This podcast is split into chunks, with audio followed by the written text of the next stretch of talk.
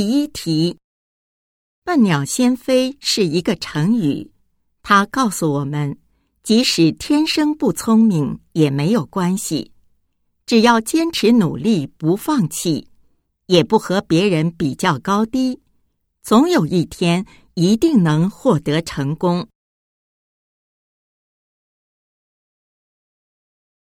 第二题，阅读是一个很好的生活习惯。不仅能打发时间，还能从中了解作者的经历、人生经验和对各种事物的看法。通过阅读，我们可以学到很多，我们的世界也会越来越大。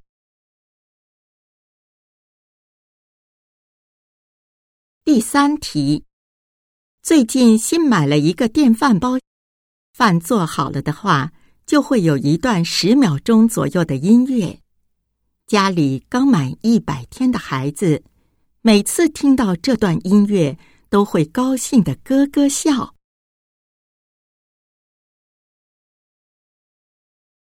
第四题，这部小说的背景是二十世纪八十年代的上海，主人公是一位单身父亲和他的两个女儿。小说大都是父亲的日记，里面仔细的记录了姐妹俩成长的点点滴滴。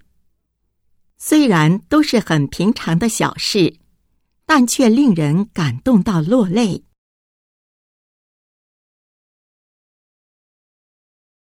第五题，我虽然在大学学了四年法语，但是从来没有去过法国。也没有法国的朋友，而且我的性格很内向，所以没有自信和法国人交流。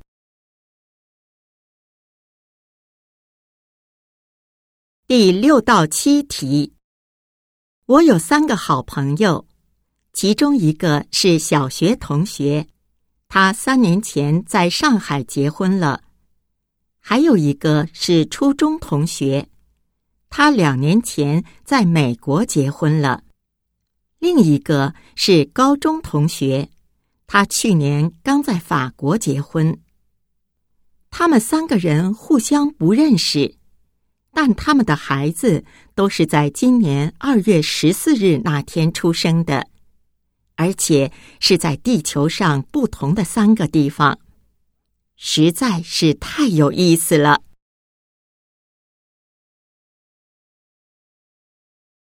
第八到九题，有人曾经计算过，在全球食物浪费量中，可食用部分占百分之八十以上。所有食物浪费中，只有很少一部分被制作成化肥，大多被送到垃圾填埋场，成为城市固体废物的一大部分。